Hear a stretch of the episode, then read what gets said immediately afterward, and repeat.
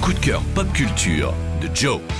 Dans l'espace, personne ne vous entendra crier, mais dans votre salon, si. hein. Cette semaine, on va parler de Dead Space, remake d'un jeu du même nom qui était sorti sur console et PC en 2008 et qui sort sur console et PC en 2023. Alors à l'époque, Dead Space avait mis le trouillomètre à zéro de tous les gamers avec sa formule qui reprenait les codes du survival horror orienté action à la Resident Evil 4 et les transposait dans le cadre oppressant d'un gigantesque navire spatial abandonné, l'ISS Ishimura, ambiance euh, pour vous situer le truc. Et donc, ce remake de 2023 propose la même expérience de flip intégrale, mais la décuple grâce à la technologie des consoles modernes. On incarne donc à nouveau Isaac Clarke, technicien de maintenance qui se retrouve paumé dans ce labyrinthe au fin fond de l'espace, attaqué par les nécromorphes, des zombies absolument dégueulasses, anciens humains réanimés par une intelligence extraterrestre hostile. Tout ce qui faisait la puissance du Dead Space original est là, intact. L'impression de solitude dans une immensité métallique et froide, la peur à chaque couloir, chaque sas, de tomber nez à nez avec une nuée d'ennemis qui peut surgir de n'importe où. Toute cette puissance, servie par des graphismes somptueux, un travail sonore incroyable, un rythme qui sait jouer sur les temps morts et la précipitation, ça donne un remake de très très haute volée.